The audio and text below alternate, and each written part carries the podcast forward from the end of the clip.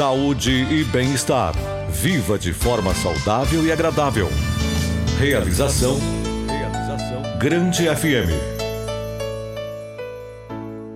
Nosso podcast Saúde e Bem-Estar de hoje irá falar sobre algo que vem preocupando a comunidade médica e científica: o aumento do diagnóstico de crises de ansiedade em crianças e adolescentes em todo o mundo, com números assustadores que atingem um público cada vez mais jovem e sem distinção de classes sociais. Uma em cada quatro crianças e adolescentes ouvidos em um estudo da USP, Faculdade de Medicina da Universidade de São Paulo, apresentou ansiedade e depressão durante a pandemia com níveis clínicos, ou seja, com necessidade de intervenção de especialistas. A pesquisa monitorou a saúde mental de 7 mil crianças e adolescentes em todo o país desde junho do ano passado. Os dados trazidos pelo levantamento ganham ainda mais atenção no mês passado, Setembro Amarelo, mês de conscientização e prevenção ao suicídio. Vamos trazer a palavra de especialistas, pais e responsáveis e de autoridades que abordam esse tema de forma ampla e esclarecedora. Fique com a gente. O nosso podcast Saúde e Bem-Estar está entrando no ar e esperamos que seja muito importante para o seu conhecimento. Saúde e bem-estar. Você de bem com a vida. A ansiedade é uma das patologias psiquiátricas mais comuns nas crianças, atrás apenas dos transtornos de déficit de atenção e hiperatividade e de conduta. Cerca de 10% dos pequenos sofre de algum transtorno ansioso e 5 em cada 10 passarão por algum episódio depressivo por causa dela. É necessário estar atento também à ansiedade que não chega a ser um transtorno, mas que traz sofrimento e prejuízos cotidianos, como diminuição de autoestima. De acordo com os especialistas, os transtornos de ansiedade estão sendo diagnosticados cada vez mais cedo, fato que comprova pelo relato da analista de tributos Morgana Azevedo, que fala da filha Maria Júlia, hoje com 6 anos, que teve diagnóstico positivo para ansiedade aos 3 anos de idade. Ela apresentava comportamentos que iam além de um comportamento de uma criança de 3 anos na época ficava doente quando nós estávamos para viajar, quando ela esperava muito por algo como o aniversário dela, ir para um, uma festinha de escola. A Maria Júlia ela chegou num, numa situação do transtorno da ansiedade de ela não controlar aquele choro de uma maneira que ela meio que para de respirar, chora tanto que ela não consegue controlar o choro e a respiração, de adoecer, de, de tomar um antibiótico, de a garganta inflamar. Os mais frequentes na primeira fase da vida são o transtorno de ansiedade de separação, o transtorno de ansiedade generalizada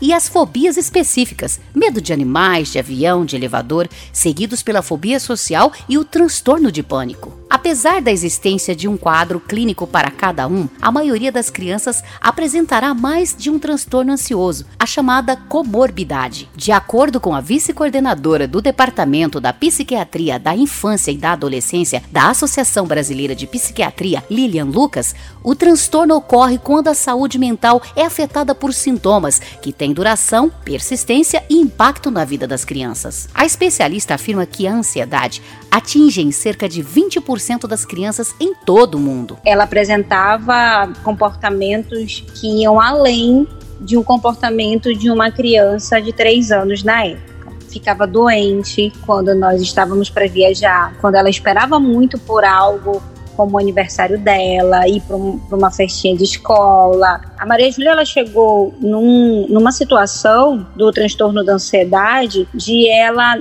não controlar aquele choro de uma maneira que ela meio que para de respirar, chora tanto que ela não consegue controlar o choro e a respiração, de adoecer, de, de tomar antibiótico, de a garganta inflamar. Tanto por características do ambiente em que são criados, quanto pela herança biológica, a ansiedade dos pais tem influência crucial na saúde dos filhos.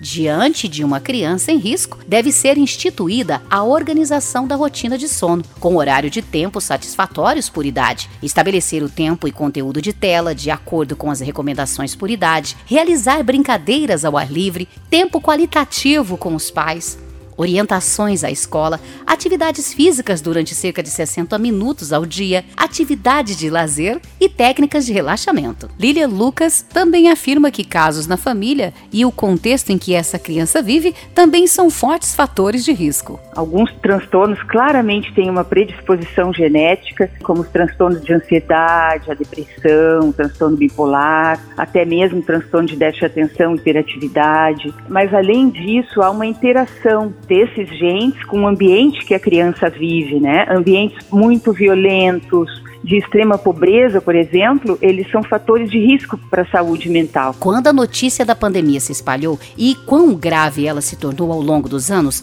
foi praticamente impossível para cada um de nós não nos sentirmos ansiosos ou ameaçados de alguma forma em algum momento durante todo esse período. O efeito sobre a saúde mental de crianças e adolescentes foi devastador e ainda continua sendo constantemente a cada dia. Temos colhido frutos desse processo ao longo desses últimos dois anos, que desafiam todos nós profissionais da saúde mental, pais, mães, profissionais que trabalham de alguma forma ligados à infância e à adolescência, e muito sofrimento a eles mesmos anos. As principais vítimas desse processo todo, as crianças e adolescentes. Ouça o que diz a especialista a respeito da relação da pandemia com o aumento no número de casos de ansiedade em crianças. Claro que isso atinge a todos nós, mas as crianças, por estarem ainda em desenvolvimento, são o subgrupo mais atingido. E dentro das crianças e adolescentes, a atenção dos pais e da população geral deve ser muito maior para um subgrupo que é ainda mais vulnerável, que são aquelas crianças que já têm algum adoecimento mental, já têm algum transtorno mental. Também estão entre os fatores de risco o cyberbullying,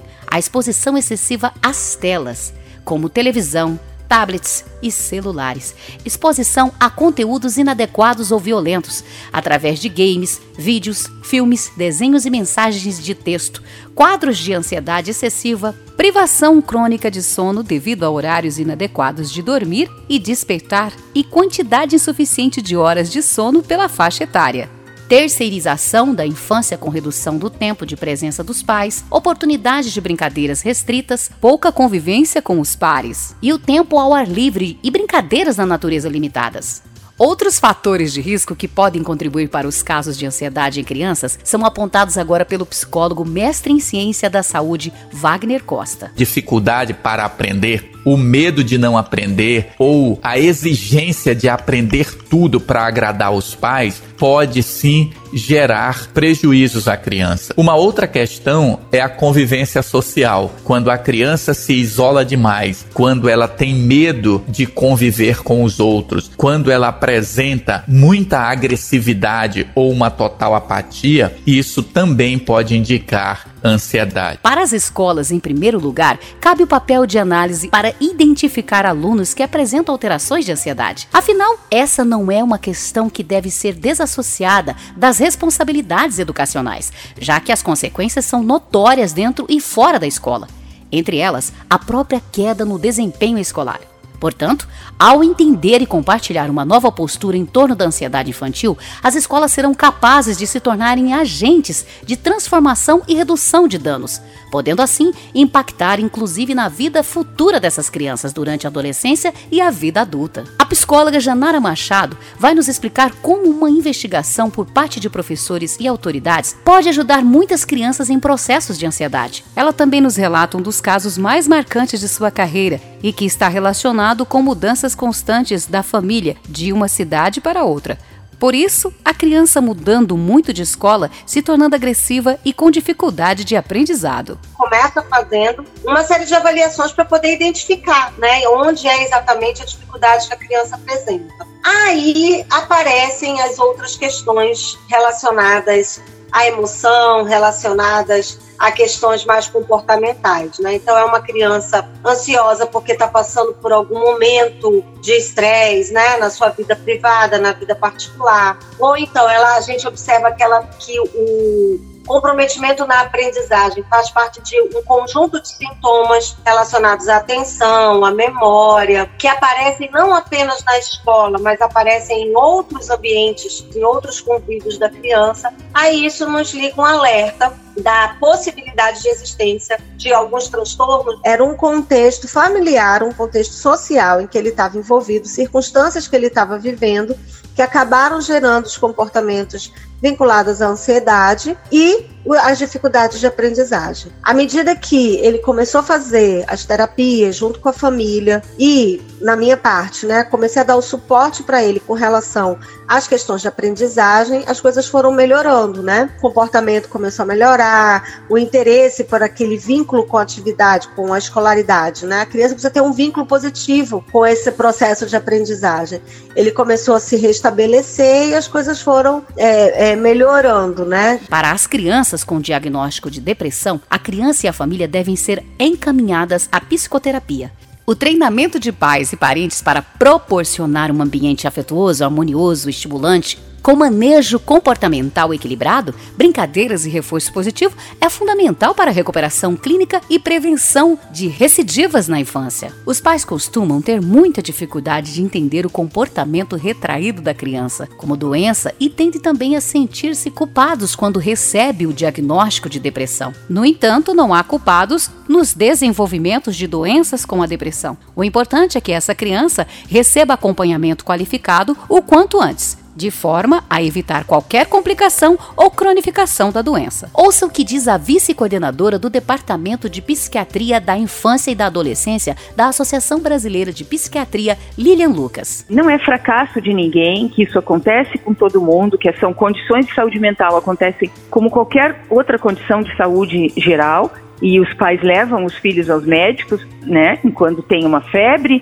que às vezes é uma coisa muito mais simples do que uma depressão, por exemplo, e que essas doenças têm tratamento, né? Que isso deve ser encarado mais de uma forma pragmática, simples. Na abertura desse podcast, nós ouvimos o relato de Morgana Azevedo, que teve diagnóstico positivo para a filha Maria Júlia aos três anos. Fala agora da importância da base familiar no trato com a filha e dá exemplos de como tenta driblar esse transtorno que acomete a criança. Quando nós temos que fazer alguma coisa que a gente sabe que vai vai modificar é, o cotidiano dela e que vai gerar algum conflito interno, a gente evita de falar. Nós não contamos para ela sobre as viagens.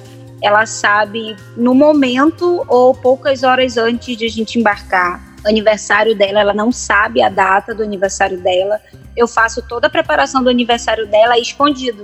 Quando eu quero comprar algo para ela, eu fico sondando ela, conversando com ela até ela falar o que ela deseja, mas eu em nenhum momento eu chego para ela e digo: "Ah, eu vou comprar isso para você".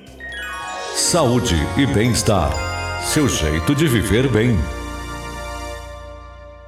Na depressão infantil, o tratamento se sustenta em dois pilares: psicoterapia e medicação. Os casos leves costumam ser bem controlados com psicoterapia e orientação dos pais. Entretanto, em casos moderados a graves, a medicação pode estar bem indicada. A boa notícia é que as crianças respondem aos medicamentos rapidamente e quanto menor for o tempo de uso da medicação, melhor. Vale ressaltar que a intervenção na depressão infantil é multidisciplinar e melhores são os resultados quando, além da psicóloga e do médico, há envolvimento e ajuda dos dos pais e professores. A identificação e intervenção precoces também são fundamentais para a aquisição de boas respostas ao tratamento. Este foi o podcast Saúde e Bem-Estar de hoje, disponível no grandefm.com.br ou na sua plataforma de áudio preferida. Siga nosso podcast nas redes sociais, assine o nosso podcast, se inscreva em nossos canais e favorite o nosso conteúdo. Assim, você será notificado toda vez que tivermos novidades. Esperamos que você tenha gostado de nosso conteúdo de hoje e em breve novos novos episódios estarão à sua disposição. Você conferiu Saúde e Bem-Estar. Seu corpo e sua mente muito mais saudáveis. Uma realização da Grande FM.